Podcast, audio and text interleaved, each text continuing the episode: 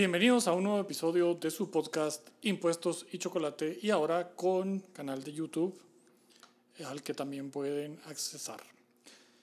Este es el primer video, había anunciado que el canal de YouTube lo íbamos a arreglar con el episodio anterior, sin embargo hubo un problema de electrónica y no se, y no se pudo hacer la grabación del video en el episodio anterior. Igualmente la semana pasada tuvimos un problema de conexión con el equipo y no pude grabar el, el, podcast la semana pasada. Entonces lo vamos a retomar en esta semana y entonces este es el episodio 28. Mi nombre es Mario Archila, esto es Impuestos y Chocolate, Impuestos para degustarnos.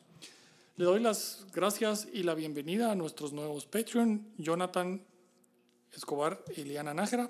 Muchas gracias por estar en Patreon colaborando. Esto me sirve a mí muchísimo para poder seguir manteniendo los canales Patreon abierto en Patreon. Para los que no lo saben, patreon.com diagonal impuestos y chocolate, ahí podrán encontrar mucha información. Hay ya varias horas de seminarios y conferencias completas puestas ahí y entonces lo van a poder encontrar. Dentro de un par de días voy a subir eh, todo un curso completo del IVA, entonces va a estar ahí disponible para, para Patreon. Es la forma eh, más sencilla y la forma más barata de tener acceso a conferencias que a lo largo del tiempo eh, he impartido. Entonces los espero en patreon.com diagonal impuestos y chocolate. A mí me pueden seguir en Twitter, Mario Eagle, en Instagram también como Mario Eagle, Mario E-A-G-L-E. -E. Y me pueden eh, también eh, seguir en Facebook y en el blog impuestosychocolate.com y en Facebook como Impuestos y Chocolate.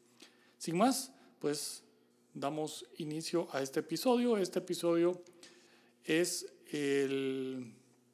sobre el tratamiento que se le puede dar tributariamente a los representantes legales en general y el, miembros de consejo y accionistas dentro de las sociedades y cómo tributariamente eh, están afectados según el tipo de de relación que tengan. Este es un tema que Oscar nos sugirió a través del correo redes arroba impuestos y chocolate.com, a ese me pueden escribir. Y a Oscar, pues muchas gracias, este es el episodio sugerido y entonces el, espero que les guste. Y para la semana entrante tenemos por ahí un tema que me está sugiriendo Werner y ese lo veremos la semana más. Y chocolate. Y impuestos para que nos degustemos.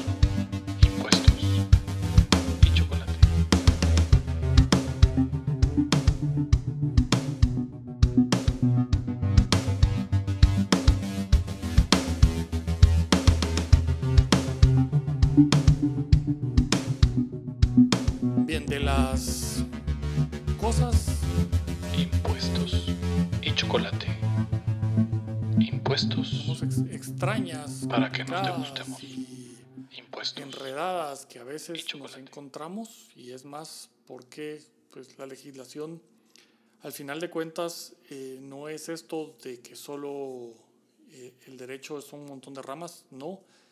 El derecho al final de cuentas es uno solo y como uno solo que es, todo está interrelacionado y no podemos pretender interpretar una norma, digamos, tributaria sin conocer el resto de la legislación y interpretarla de manera aislada, haciendo caso omiso del resto de la legislación que tiene nuestro país y que está contenida en cuerpos legales de otras materias.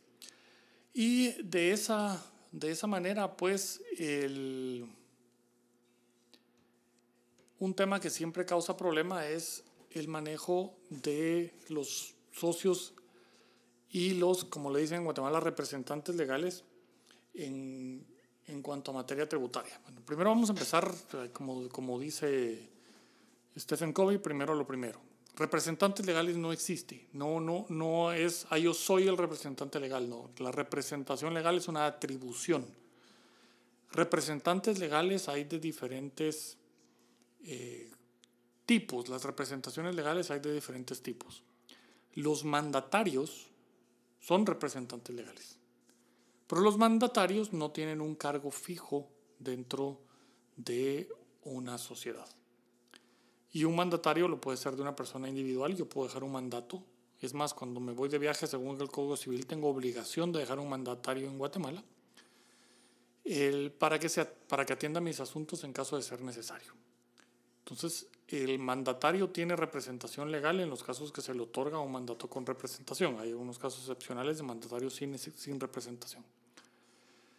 Luego tenemos la representación legal en virtud del cargo. Y estos representantes legales en virtud del cargo normalmente son los administradores únicos, los consejos de administración o alguien del consejo de administración y los que tienen las calidades de gerentes o factores. Y luego tenemos un tipo de representación que, que es por razón de lo que hace. Esa eh, se llama y se conoce como representación aparente. Cuando ustedes entran a un eh, restaurante de comida rápida, celebran un contrato con quien los atiende y quien les toma la orden. Esa persona está representando a la sociedad y actúa en representación de. Ahora, tributariamente también vamos a encontrar que los dependientes y empleados tienen grados de representación frente a la administración tributaria, y eso es cuando llega la, la, administración tributaria a un local comercial, la persona con la que está hablando tiene representación legal frente a la administración tributaria, para atender a la administración tributaria. Entonces, ese tipo de representación no se va al registro mercantil a comprobar si tiene las facultades, calidades y demás, sino que deriva de lo que está haciendo. Es aparente que está actuando en nombre de la sociedad. Y por eso es que es importante, eh, haciendo un paréntesis, es importante que las personas que tienen tiendas abiertas al público tengan capacitadas a sus personas en las tiendas para que puedan atender requerimientos de las autoridades, tanto las autoridades laborales, Inspección General, como las autoridades tributarias, que son las que pueden llegar a hacer algún tipo de gestión o inspección.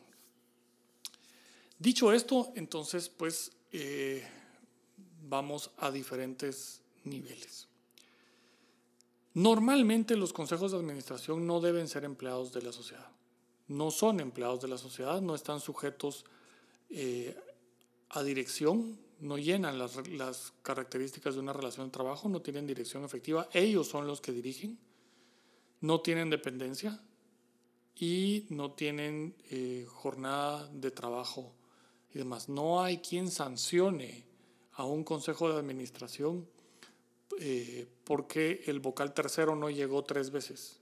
No, eh, no hay. Entonces, Entiendo y me van a decir los que son laboralistas que ya nuestras cortes lo han dicho, pero eso es un vicio, eso y eso es un mal entendimiento de que es una, una relación de, de consejo de administración respecto a la sociedad. Son un órgano de, son el órgano de, de eh, administración de las sociedades. Entonces, eh, ellos dirigen la política general y es la dirección como tal, no ejecutan trabajo, no ejecutan órdenes, ellos dan las órdenes y los gerentes son los que ejecutan. Ese es el siguiente nivel. Entonces, usualmente los consejos de administración o el administrador único tienen algún tipo de remuneración, sí, pero no es una remuneración dentro de relación de trabajo. Eh, por eso no deberían estar sujetos a X, no deberían estar sujetos eh, a vacaciones, jornadas, de nada. Entonces, el administrador único, porque no hay consejo, el administrador único puede tener, digamos, algún tipo de, de función de, de, estar presente en algunos de los actos eh, de las sociedades como tal y puede tener una remuneración fija. Las remuneraciones del órgano de administración, que pueden ser consejo de administración o junta directiva, cuando son muchos, dependiendo del tipo de sociedades, o administrador único, cuando es una, valga la redundancia, una única persona, las fija la asamblea cuando los nombra. Tiene que fijarse ahí. Normalmente lo que se le da a los consejos de administración son dietas y se les reconoce una dieta por cada sesión a la que asista el directivo eh, específico. Cuando es un administrador único se le da una remuneración, digámoslo así, mensual. Entonces, eh, ellos no tienen relación de trabajo y las dietas como tal están grabadas con el impuesto de la renta, retención del impuesto de la renta y con recibos timbrados. No se emiten facturas por dietas. Y esto lo podemos encontrar, primero porque no, tienen un, no hay una prestación directa como tal. Los miembros del Consejo de Administración no se obligan a una prestación, ellos eh, con la sociedad. Este es el, por el concepto de servicio que tiene la ley del IVA. El, y dentro del impuesto sobre la renta hay un artículo ahí que se eh, incorporó, si bien es un artículo del reglamento, se incorpora y se dice que son recibos timbrados los que deben de generarse para efectos de la comprobación de las dietas, porque no son, no son facturas. Eso sí lo podemos ver de la ley del IVA.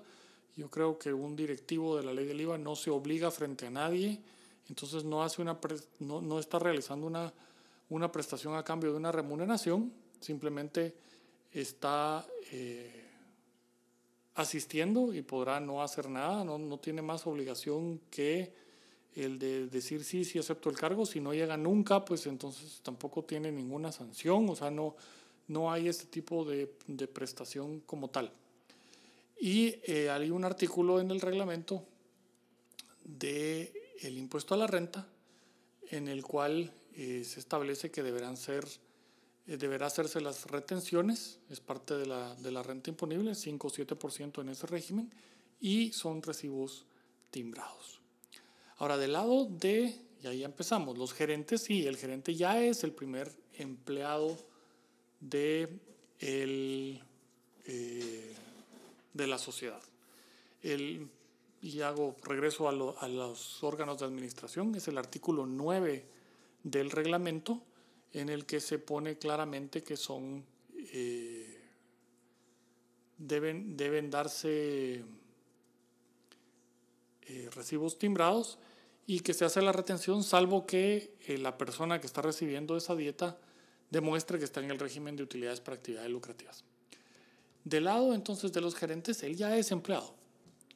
El gerente ya tiene las responsabilidades está definido como tal, como, claramente como empleado dentro de, dentro de la regulación laboral. Ahí sí no hay ninguna duda. Él tiene todos los elementos.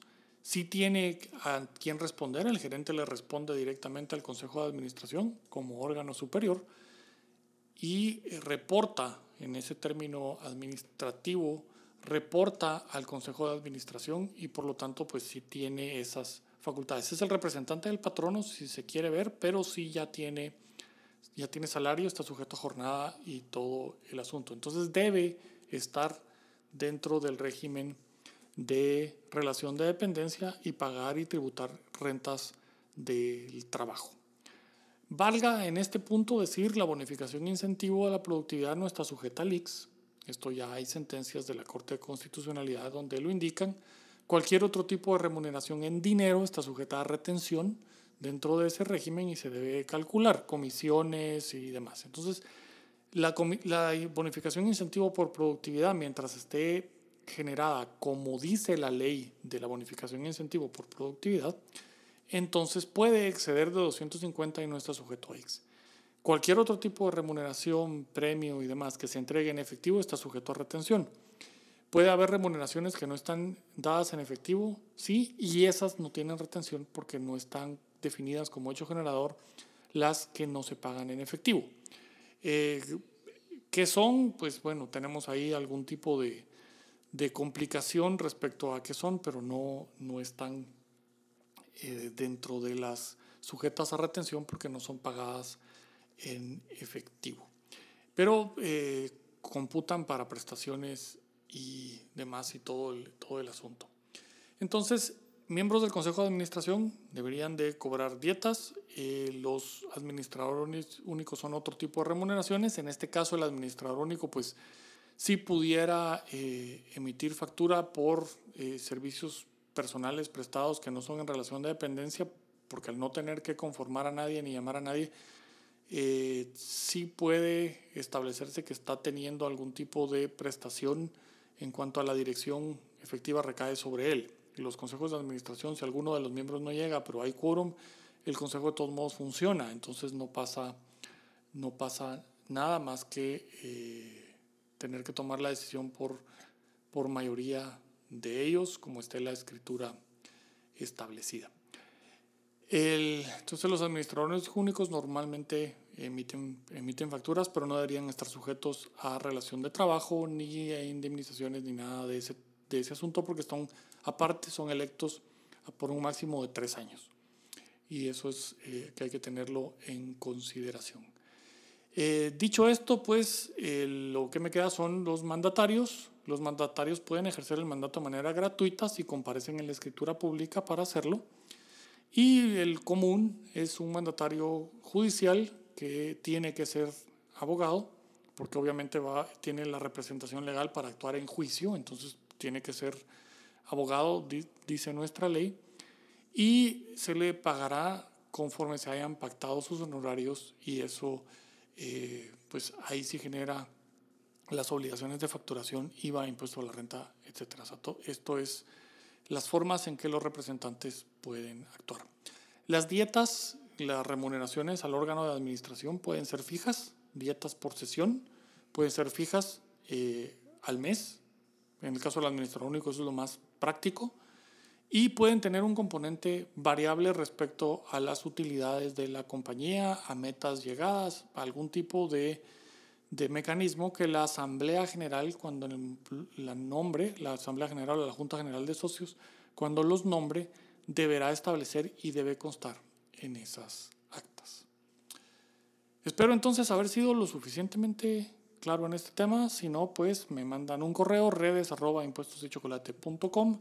o me buscan en Twitter Mario Eagle o me buscan en Instagram Mario Eagle también. Ahí pongo unos dibujitos y unas caricaturas eh, de chistes y, y cosas de, de, humor respecto a este tema de los impuestos. Los espero por ahí también. Y pues ahora en el canal de YouTube donde pueden dejar sus eh, comentarios. Entonces me buscan en el canal de YouTube, el canal de YouTube aparece como Mario Archila, ahí los espero. Probablemente eh, cuando me entere cómo, le cambio el nombre a Impuestos Chocolate para que todo sea Impuestos Chocolate. Ha sido un gusto, mi nombre es Mario Archila y esto fue Impuestos y Chocolate, Impuestos, impuestos para y chocolate. Impuestos para que nos degustemos.